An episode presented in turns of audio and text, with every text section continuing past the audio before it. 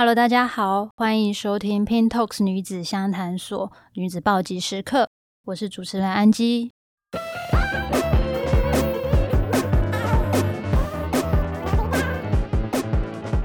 本集的来宾是 DNBNB 的创办人 Michelle 和 Ray，两位七年级的创办人经营这个品牌已经有八年的时间了。透过聊天，我们会发现他们两位的个性相当的互补，拥有不同的个性，但有着一样爱台湾的心。从他们的身上，我们深刻的感受到他们推广台湾的热情。现在就让我们一起来听听第二 B N B 的暴击时刻吧。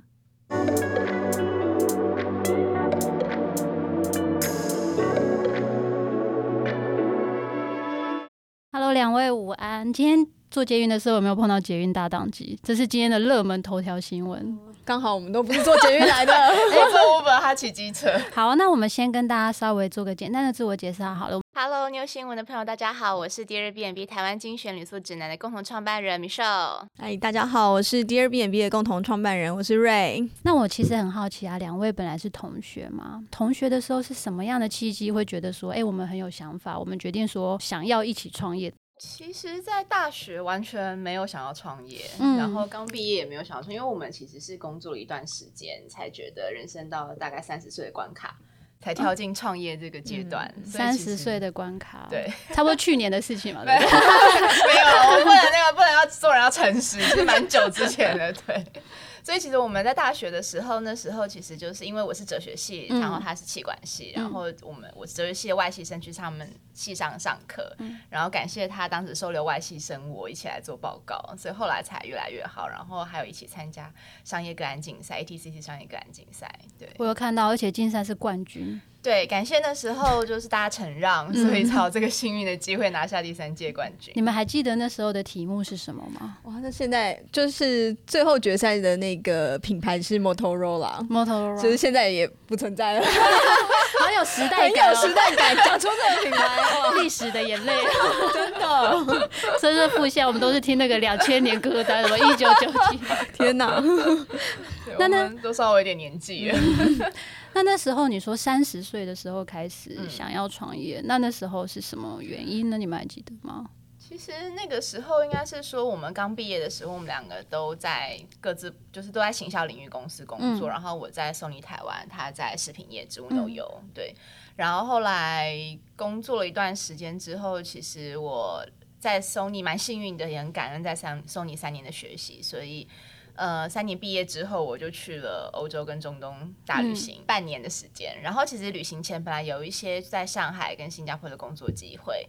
然后本来想说，哎，旅行回来可能就要去上海或新加坡工作，可是没想到就是在旅行的这个时候，你就要一直跟外国的朋友介绍说，哎，我来自台湾，台湾不是泰国，也不属于中国。哎，我出国的时候也是这样，他们都说我们是泰国的首都，台湾是，对，我们就不是，不是 T 开头的，都是同一个。对，然后你就一直不断的在跟外国人介绍台湾是什么样的地方，然后你就开始想说，哎，其实我应该要为来我的家乡其实做些更多的事情，然后我觉得在。旅行的时候也会有更多灵感，会想要做些嗯、呃、为台湾宣传的事，所以那时候就觉得，虽然说那时候还不知道做什么，可是我觉得一旦我离开台湾，其实我就很难再为台湾累积些什么。我觉得那个做不一定是要做直接相关的。假设说我今天可能我是负责拍广告的，如果我把广告拍得很漂亮、很好看，它一样为台湾的广告品质提升。那如果说我可能在餐饮服务业，我每天服务的很热情，让大家看到我都很开心，我一样为台湾的服务品质提升。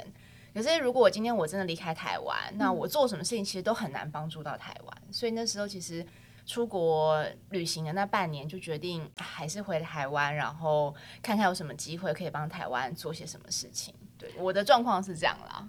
对，然后他就是刚好到三十岁的关卡。嗯，三十是一个关卡吗？就那时候也工作五六年嘛，嗯、然后其实一直在职场上打拼，就是有时候会觉得说，哎，好像这也不是自己真的想追求的。然后就觉得也是想要做一些就是自己真的想要投入时间的事情，因为我们有事先做的功课，说你有一个人体美食 app 的功课，对对对对，可以跟我们分享一下吗？听说连路都可以告诉你怎么去，对不对？是，就是因为自己本身非常爱吃爱玩，对。然后可是你的身材看起来不像爱吃，现在已经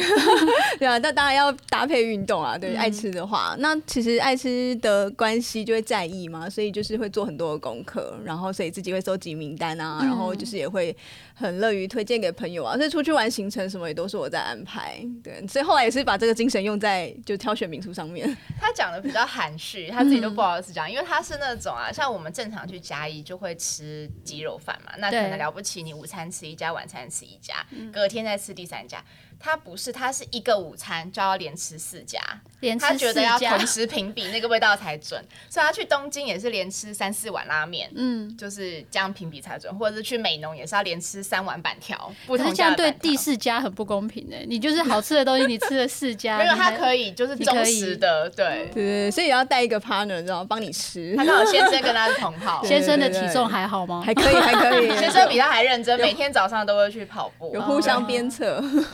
那你所以你是真的很认真的把每一个美食，那为什么那时候题目没有把美食这件事情考虑进去，嗯、变成是以民宿纯粹介绍，但介绍台湾的美是一个很大的宗旨。呃，其实我觉得。兴趣跟真的就是工作还是不太一样。嗯、然后，如果你真的要把它当做工作的话，它其实是要更就是认真的态度去对待。那我觉得美食就要让它保留在我个人的兴趣里面，他的小确幸。对对对，其实会这样问，纯粹我们很想这个名单，很想要看到名单，还是可以私底下问来讨论，另开一集，还是你自己另外做一个小 app，有没有让那个亲朋好友下载？其实我觉得做旅宿啊，我觉得跟美食或其他兴趣还是有点不一样，因为其实我们自己本身都是非常热爱台湾的，然后那时候。会想做旅宿有一个点是觉得，哎，旅宿其实是真正可以让外地的朋友来到这里更认识这个地方。嗯、我觉得跟咖啡店啊、跟餐厅消费形态比较不一样，像餐厅、咖啡厅比较是区域内的消费经济，你比较难说，哎，我台东的朋友三不五时可能去台中消费，因为就台东花莲到台中其实非常遥远，我可能是旅行的时候才可以。可是像住宿啊，你不太可能是这个城市内的人去住，你一定是外地的人来。所以其实住宿它其实对于整个产业或者社会其实非常重要，因为它就是一个内外交流的机会，然后等于外地的人可以来。跟这个地方一起做交流，一些新的文化，那内部的人也会因为外地的人的到来有更多新的刺激。我们之前自己在出国的时候嘛，就会发现其实台湾的外交困境其实非常的辛苦。是，那你可能在很多正式的场合其实没有办法直接讲台湾，可是其实在旅游这件事情，你就会很直接的说，欢迎来台湾玩呐。那我我也相信，就真的来过台湾的人，他一定会对台湾会更有感觉，更有好感。他的深层的使命感更大一些。对对对，我觉得有使命。感才可以让我们逼迫跟克服那些困难，没有错。对，不然其实创业真的蛮辛苦的。对啊。另外，其实是我们自己在国内外旅行，然后回到台湾自己玩的时候，也发现，哎、嗯，台湾的民宿其实很厉害耶。就是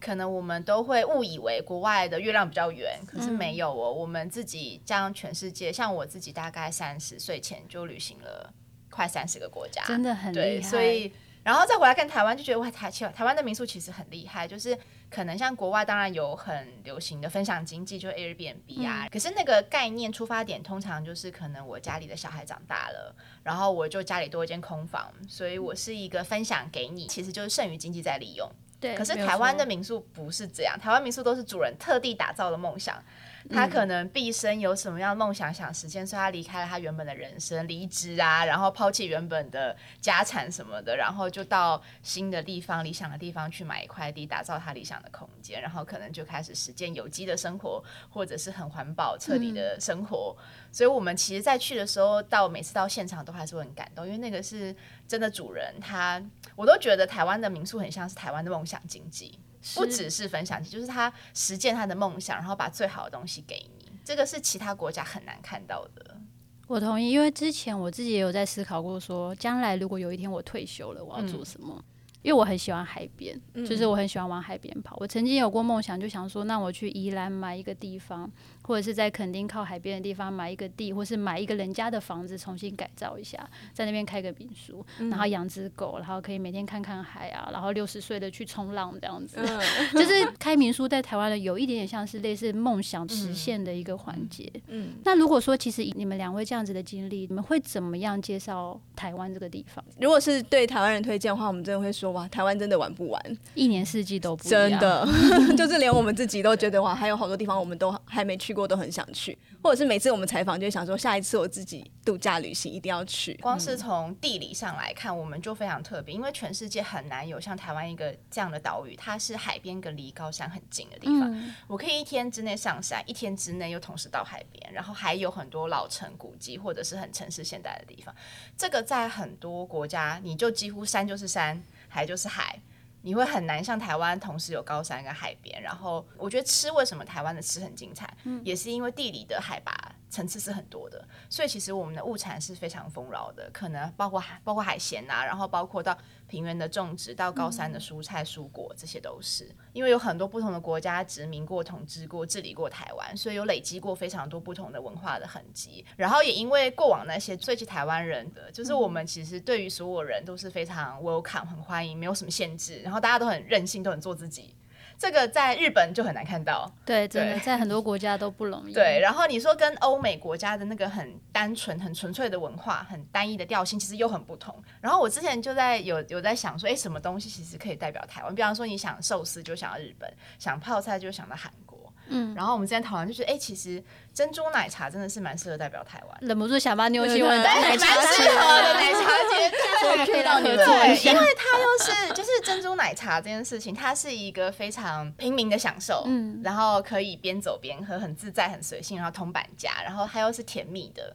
所以说，我觉得这个形象就很像是台湾的文化给人的感觉。你们同意那个常常行销都会说台湾最美的风景是人？我觉得不只是人，是人，但是我觉得人其实是蛮关键的。对，我觉得台湾人是真的还蛮亲切，而且特别是我觉得台湾人对于外国人。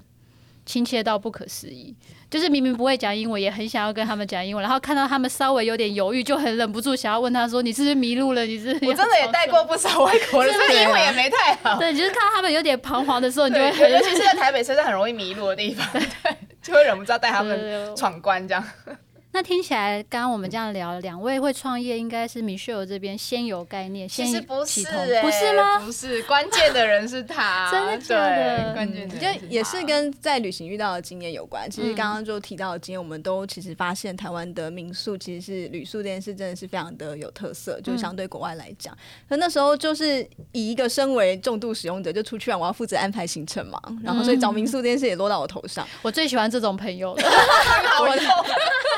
觉得压力也很大，时间到出现就好了，这样。对，然后所以我会狂做功课。嗯、那你就以前在找就是住宿的时候就非常的痛苦，因为你就是搜遍网站上面，你找一间民宿花了四五个小时，但是因为网上的资讯它就是很片段，然后很破碎，嗯、然后也看不出故事，也看不出美感。那有可能到现场你还是一样踩到地雷。嗯，所以那时候就觉得，哎，怎么会这样？明明台湾的旅宿这么棒，却没有一个好的平台去把他们的好呈现出来，不管从视觉美感，从他们的故事里面。嗯、那所以就觉得说，哎，那是不是我们可以来做这件事情？因为就没有人做好嘛。然后你就觉得这个这个是有需求的，从一个旅人角度，我自己非常需要这样的一个平台。嗯、对，所以就觉得好像是可以来试试看。所以你就开口了。对，我就是在一个什么样的环境下你开了这个口？就说我突然有点想法，我想要跟你聊一聊。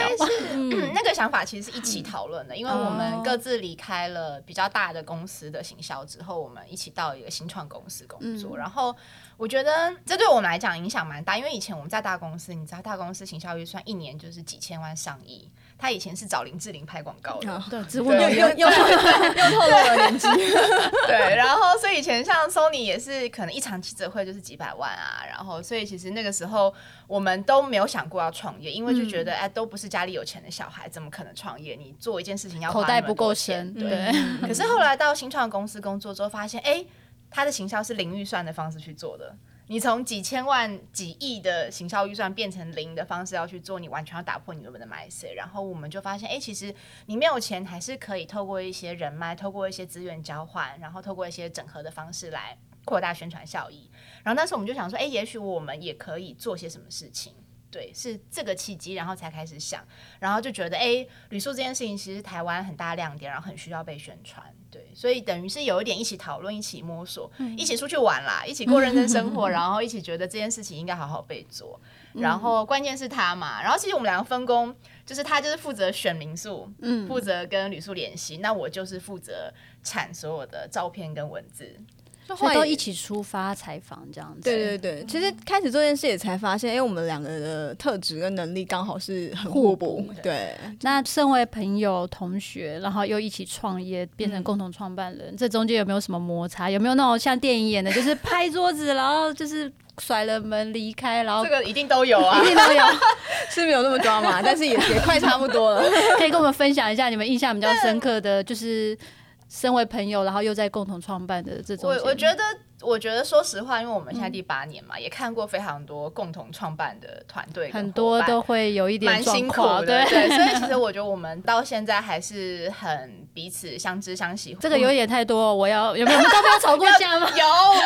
每天吵架，每天吵架。因为我们都很熟悉彼此。以前我们在当朋友的时候，就没有在避讳说，哎，你变胖了，或者是你穿这件不好看，或者是你刚刚讲话不好。我们以前在做朋友的时候，都会讲话很直接。所以到现在一起创业，我觉得也是，嗯，因为。像他的个性就是比较冷静、比较多元跟开放，然后因为我就是负责所有跟美跟细节有关的，所以相对可能情绪也比较容易起伏啊，嗯、或者是比较爱计较啊，对，所以听起来是你比较，我比较容易会发脾气或大声讲 较好，可是就会先道歉还是不道歉，就是默默的。应该说我们都不是对人，我们都是对事情，不能陷入情绪的那个卡在情绪里面就，或者有的时候他可能也会就是不想要争执，就会说好了好了就讲，可是我会。察觉到这件事情，我还是会希望能够去理清，说你现在到底在意的点是什么。不过当然就是回去可能突然又想到什么，就是半夜打电话的状况也蛮多的。哦、对，听众或者是读者们很信赖网站，嗯、所以你们的推荐会变成是一个很关键的。嗯嗯、那。对于推荐这件事情，其实体验或者是推荐，或是你觉得的好，跟我觉得的好，它可能不一样。我们觉得，其实台湾旅宿刚好提到很多元嘛，所以我们其实要能够从不同的角度去选旅宿。比如说，有的它就是人、嗯、特色在人，那有的是空间很厉害，可是它是自助 check in，它你完全遇不到民宿主人。哦，对，所以其实呃，我们会从同他想要走的定位里面，他是不是做得到位，他是不是做的很一致，品牌是不是理呃，就是美学是不是都有到位。所以其实我觉得在讨论挑选旅宿这件事情，不太会有什么呃意见不同的地方。对，那有问题两边都会觉得有问题。那有没有遇过那种就是比如说嗯有一个很重要的合作案，但是合作案介绍了一个伙伴，然后他也是开一个民宿的，比如说某某集团转投资的民宿，关系就是希望你们一定要对对对，一定要介绍，一定要推荐，然后你又不得不因为后续有其他的合作，就是假设这种。有没有妥协？没有，没有，我们真的蛮硬的，所以才那么辛苦，不接受感受，这真的很累，就真的没有，对啊，就真的不做业配，对啊，真的不做业配。我们补充讲一下我们的选择好了，因为我们觉得啊，这件事情我们之所以会这么硬，是因为我们觉得这件事情事关台湾，嗯，就是今天所有的人他其实来台湾，你要知道他几乎都是透过一连串的旅游服务认识台湾。所以他今天可能体验了一个不好的旅游服务，比方说坐上了一台态度不好的计程车，住到了一间不好的民宿，他可能就因此对台湾印象不好。然后他会回去传达给他的朋友，嗯、就说台湾烂透了，不要去台湾，垃圾很多。所以我觉得，就基于爱台湾的理由，我怎么可以推荐不好的旅宿？太令人感动了，我的天！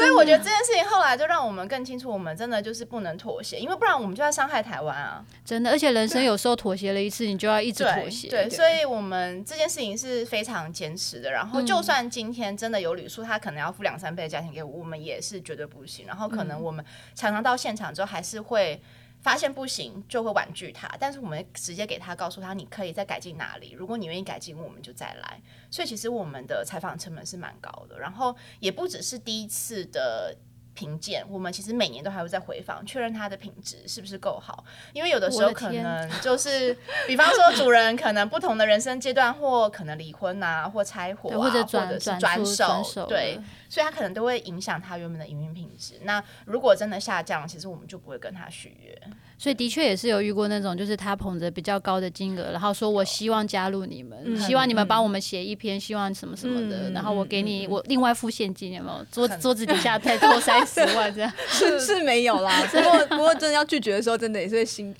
好可惜，有点痛，想说 呃对呀、啊。不过我觉得这种还都好解决。嗯、然后我觉得比较就是他自己觉得他做的很好的。这种比较难，他可能是比较上一辈的美感，会跟现在的趋势不太一样的。对，他可能也是用心，只是他他的用心可能不是我们普世目前年轻人喜欢的。他可能没有抓到一些对趋势，但其实我们也都蛮站在吕叔这边想的，就是如果他也想要进步，其实都是蛮乐意给予很多的意见或帮助，或者是一些分享现在的趋势。其实那你们其实可以考虑多一个服务，有没有付费服务？就是顾问对对对，我现在真的是有做一些免 免费的顾问服务。哎，其实我们就是你们真的很对，为了台湾真的是，就是比如说帮他重新讨论他的品牌定位应该要打哪个族群啊，他空间应该怎么调整啊，甚至还会帮他重新命名，或他的房价的调整啊。比方说，哎，你你这么高的品质，你这样真的卖太便宜了，你可能会吸引到不好的族群，嗯，或者是哎，你这个房价可能太贵了，高出这个区域太多，嗯，或者像其实我们也帮蛮多旅宿重新 branding 它，比方说它可能明明是一个比较大的空间，可是它却叫小竹，我们就觉得不适合，对，就会 建议他可能调整。我们跟旅宿的关系也蛮特别，几乎就比较像是一起成长的伙伴关系，不单单是单向的帮他宣传，也会给他很多他们经营上怎么样更好啊，然后他们有问题也都会来问我，甚至很多民宿主人。就会把他当张老师，就不只是一定有问题会找他，吐苦水，对，可能连呃遇到什么 OK 啊，或者是感情遇到状况啊，也都会找他。感情遇到状况，这个真的变成民宿界的张老师的概概念。可是问题是，你们有没有还是遇到有一些消费者？他们就是明明看着这个东西去，可是有时候每个人的感受都不一样。也许其实民宿老板一样维持他的风格，有的人觉得他很亲切，有的人觉得老板一个回眸的眼神，他就觉得他在瞪我。其实我们自己在 content 的呈现上，就尽可能去降低期待落差，因为我们不只写好的东西，我们也会特别写小叮咛。比方说这个主人他可能很有个性，我们也会在文稿里面暗示这件事情。啊，是有个性、有想法的，或者是他可能不太好相处，我们会透过委婉的 文字、委婉的文字。暗示，或者是他可能非常的热情，很喜欢互动跟讲话，那我们也会写出来，避免那种我想要安静的人，你看到这个就不要去选他。嗯、但的确还是会有消费者可能体验了会跟我们客诉的状况，还是有结果客诉，嗯、大概是什么样的状况？其实我觉得。都是一些沟通的误会比较多。嗯、其实我觉得我们也是一个桥梁啦，因为像现在很多人直接到 Google 评价嘛，其实那个现在的消费者其实蛮可怕的，动不动就洗评价，对，很吓人。对，那我觉得有一个好处是因为旅人他们因为看过我们报道，其实他们相对也会体谅旅宿这边，就是知道旅宿老板他是呃很正派、很认真经营的。有没有旅宿民宿业者他生气，他觉得哎，从你们这边过来的客人素质不好，会吗？哦，这真的好像没有过哎、欸。我也觉得会喜欢你们网站的人应。应该就不会发生，但是非常多民宿主人会反映给我们说，哦，一看就知道是 Airbnb 的客人，重视质感。他就说，就是常常有的时候可能两组客人来，可能一组他就知道一定是 Airbnb 来，另外一组感就订好了。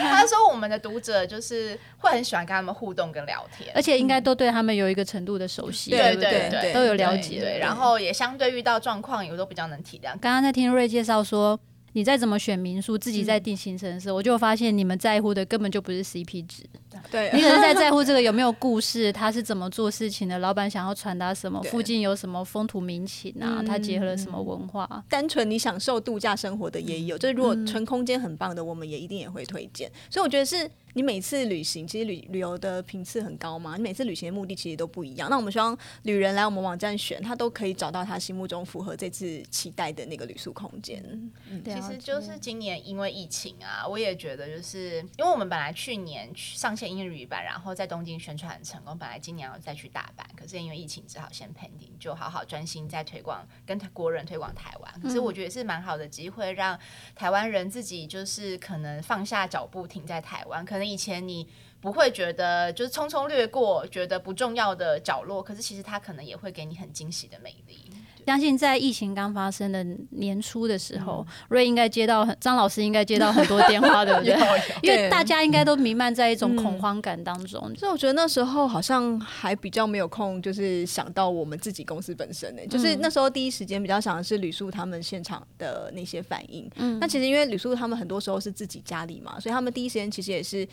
会有一个很两难，就是他虽然想要做生意，但是也担心自己的安全。对，所以我觉得那时候大家是比较有共识，就是防疫还是第一优先。三四月的时候就有先一推过一波，就是可以大家线上购买旅宿的商品。嗯，因为也蛮多旅宿，他可能自己产芒果干啊、果酱啊，先以商品为主。对，然后到五月的时候，那时候比较连续确诊比较多了，我们就抢在政府之前，我们就先推了一个旅宿防疫模范生的标章。嗯，也就是我们自己花了蛮多时间研究那些到底防疫。疫怎么做才及格，嗯、然后要求我们的旅宿，嗯、那愿意配合的，我们就会在网站上面去特别 highlight 说他有拿到这个防疫模范生的表彰，所以大家可能更在意防疫的人，比方说我带小朋友的人或带长辈出去旅行的人，就可以直接在网站上找有防疫模范生的表彰。两位目前公司的总员工人数大概多少？现在七位，七位。嗯、那迷你 各位创业这样真的已经很不容易了，我觉得 养当老板真的很辛苦。那你们那个时候其实坦白来说，从年初应该会先有一波的，嗯。我们有水位的调整了，我们说就是进进出账上应该会有一点压力在。那你们怎么熬过那一波？我们刚好是就是去年就有一些同事先，去年年底有些同事先离职，然后我们忙到来不及补。谢谢离职的同事，不是开玩笑，开玩笑。然后本来的确本来是春天的时候要补人，那就因为疫情嘛，所以就延到夏天。那但是的确，我们到现在都还没有补满，虽然已经现在六七位同事了。嗯、但是后来应该，嗯，这一波就是在三倍券出来之后，嗯、你们应该有明显的，你们跟这些民宿旅宿业者应该都有明显的感受到那个。有，其实城市中去垦丁就是开始很旺了，对，就是差不多那个时候。那接下来应该就是忙碌，差不多要开始补人了，对不对？我们就是从八月就开始在面试，然后一路就是补人到现在。但现在就我们的人真的也不好找。那我们帮我们读者、听众朋友谋一下福利。我相信妞新闻的读者一定很适合我们。对，有什么条件需要具备什么条件，可以跟我们的听众朋友分享？蛮重要是要爱台湾，然后要爱生活、爱旅行，然后也喜欢分享。有开阔的心，听起来现在我们的听众朋友应该都是都很适合耶。然后再比较困难的，可能是希望大家都要能够有基本的文字能力，嗯、因为我们觉得这是蛮特别，就是蛮少见。我们全公司每个人都要能够有，就是具备能会写，但不一定是每个人都要工作要一直写。可是我们觉得文字能力是。你可能思考逻辑或做事方式很基本的练习，然后也希望有一定的品味跟美感。不过其实我觉得文字，因为大家现在比较少写啊，所以听到那这边也不用却步，因为搞不好我也想说怎么办？怎么办？其实大其实搞不好，其实你很会写。其实我们从呃面试到训练，其实就蛮特别，因为会比一般公司。拉长很多时间，因为光是我们可能从找人进来之前，我们可能就先寄履历，寄履历之后可能会请你先试写稿，嗯、试写稿之后可能还有这个人格特质线上测验，然后面试，然后面试之后我们也会带你真的去采访现场，让你真的参与采访一天，嗯、让你看看是不是符合你想象。我们然后那天我们也会请你试访旅宿。然后试拍或者是试写稿，嗯，然后回来确定你完成这些任务都还是很喜欢我们，那我们就在一个 final interview 确认你要进来，就是很用心的想要跳出跟你们一样爱台湾，嗯、然后喜欢旅宿、喜欢台湾这边土地的人，对对对，然后也希望他是认真可以把这件事情一直当自己的兴趣一直做下去，对。哎，那你们两位现在还会自己出去访吗？会啊，还是会。对，访那么多次了，都绕台湾不知道几圈，还要再访。而且我觉得这件事情对我们蛮重要的，嗯、对，因为其实呃，我觉得也蛮开心，就是台湾这几年旅宿大家当然是越做越好，觉得那个是给我们一个很大的动力，说啊。大家都继续做这么棒的事情，我们也要坚持下去，就是把这些好的事情传递出去。你可能很难想象，我们现在已经采访七八年了，看过几百间旅宿了，可是我们现在场到采访现场还是会哭。那个强大强度，我有点起鸡皮疙瘩。真的，我们自己有时候想到也觉得很不可思议。真的，对，因为。旅宿主人，你会觉得哇，没想到原来台湾各地有这么多认真的人在创造他们的生活，在这片土地上，对，然后把每一个角落、把每一个细节很用心的照顾好、对待。然后你在现场的时候，你真的可以感觉那个能量是非常强大的，感觉也是你们那种滋养身为创业家你们对啊心灵补给的来源之一。我我觉得我们的工作真的蛮特别，它一定不轻松、很累，可是它是一个收获很大的一个工作。创业之后，当了老板之后，你们觉得这心境上最大的落差？因为我们这个主题是女子暴击时刻嘛，嗯、我其实觉得创业本身就是一种暴击，它要带着一点冲动跟想不开，然后这后面就是一连串的暴击，就是一直不停的，有点像闯关，就是你在线上打电动，对对，而且就对没有终点，而且要持续不能 休息，然后你可能了不起在那边大概喘个两秒钟，你就要继续在嗯，先讲就是员工跟当老板的不同我现在其实觉得。当员工，你可以比较专心做好当下的任务，就是你被赋予的任务。可是我觉得当老板就是很渣，就是校长兼撞钟，对，就是大大小小，从财务到员工训练，然后到业务到开发，各种都是要顾的。所以其实我觉得当员工的幸福在于你可以专心做好，就是当那个你自己的本身的任务这件事情。所以我觉得好辛苦的事情让老板来，就是员工可以专心做好你做的事情是蛮好的。这老板人真的很好哎，辛苦的事情让老板来。因为其实我跟米修负责的是不太一样，就是我是负责对旅宿那边的所有业务嘛，所以我觉得我的那个感受比较直接，都是来自于旅宿老板给我们的回馈。通常就是很大的成就感，就是来自于旅宿老板，比如说因为我们的报道让他认识了很棒的客人，或是把他们的故事写得很棒，然后也让他重新认识了他的家人。像这些时刻，我觉得都是很珍惜。然后甚至有那种旅宿说，他在打造民宿的时候，他的目标就是希望可以登上 Airbnb。哇，对，他觉得有种总算拿到毕业证书的感觉。你们听到的时候又觉得好感动，坚持真的就是为了这一刻。对啊，因为就会觉得你在做的事情是在帮这个台湾，就是大家一起往前进。那你就会觉得哦，我在做的事情有意义，有帮，对的，默默的推动台湾往更好的地方走。对啊，所以觉得我觉得这是最大的那个成就感来源。那就是当然就是挫折也会来自于旅宿旅宿老板那边的一些回。馈啊，因为也因为在老板位置，所以你不会太把那个情绪放大，你会比较能够理性的去看待说，哎，那面对这样的状况，我们应该要怎么样来处理或面对，比较不会有那种以前当员工就是。有需要去喝一杯的那种状态，我觉得就真的会比较理性、比较抽离了。有，因为我之前自己有创业过一小段。Oh. 其实我觉得从员工当老板的创业家都会很呵护员工，oh. 我们都都会把他们当自己的姐妹、兄弟姐妹，然后对他们很好。可是我觉得我那时候最挫折的是，在你这么用心的呵护他，你也不敢给他过多的工作，你就觉得好，你就是把这些处理好，剩下的杂事我来。就当他要离职的那一刻的时候，当然是很伤心。对，我觉得 你比较伤。对。我 那时候真的是默默的自己，就是可能开着车，然后想着想着我就哭了，我就觉得天啊，我这么用心对你，把你当妹妹这样。前面一两次我们也是有类似的经历。对，我觉得就是当员工跟老板最不一样，就是员工。可以说走就走，老板不行。我觉得老板就只能在原地，就每次都送目送大家离开这样子。就我觉得当员工，我觉得这是当员工真的蛮幸福，就是自由这件事情。嗯、然后你可以不开心就离开，然后或者是你想要追寻下一个阶段就离开。可是我觉得老板他相对你就一定有一定的责任跟使命，你就必须还是要照顾好这个公司，照顾好员工，照顾好你的客户。对。然后我自己其实也会常常，你说挫折也的确是。跟那个比较像，对、嗯。可是我后来已经看开了，因为我就想说，公司是你的，你是创业家，你是创办人，他留在这边对他再久，好像也没有实质上的效益。人生总有不同的阶段。但是其实我觉得就要一直帮我们的伙伴想新的成长的机会。是，对，我觉得这个才是大家都可以一起前进的方式。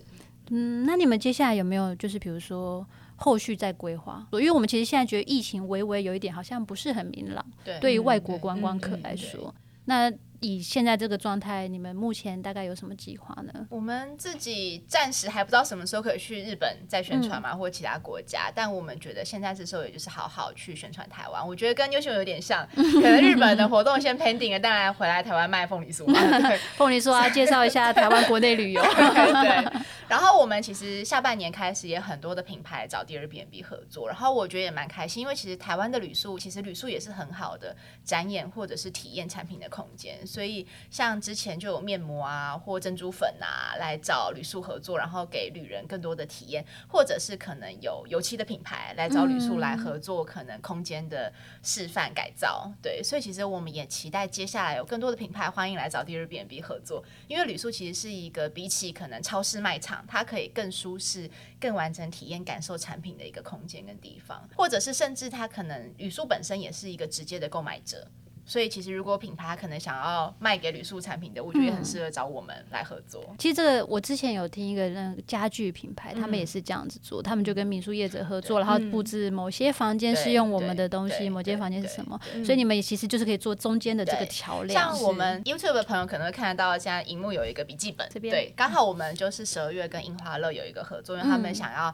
也是因为疫情想要推居家定制服务，所以就找 Airbnb 的旅宿来做示范，所以我们就全台湾帮他找了六间。风格跟空间类型都不同的旅宿，然后来体现不同的印花，可能有些是比较优雅沉静啊，有些是比较欢缤纷欢乐的，怎么样在空间去做呈现？对，然后我们就一连串，除了改造旅宿之外，还在大道城办了一个联名的展览，以及推出了联名的商品。所以大家也都可以来去看看。对，听起来很棒的企划，对。而且这企划其实还蛮适合的，因为你们最了解旅宿，对，你们知道哪些民宿业者最适合跟品牌，因为每个品牌的调性不同，对，我们一个一个找可能要找很久，但由你们这边来找就会是一个很棒的合作，而且一定都是确定都有把关它的营运的状况，甚至我们也都知道主人好不好搞啊，或者是主人的兴趣什么的，嗯，对，可以跟我们分享创业这么一个阶段以来有没有带给你们意想不到的收获，或者是你们觉得对自己的人生有了什么样不一样的改变？这个很大哎，对啊，因为我们其实 也想说，那有的人会说。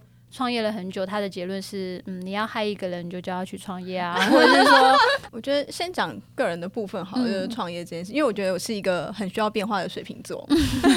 所以其实以前的工作，如果就是我觉得都哎已经熟悉了、上手了，其实我就会觉得没有挑战性，嗯，我就会想要换。所以我觉得创业可能蛮适合这个，always 有新东西，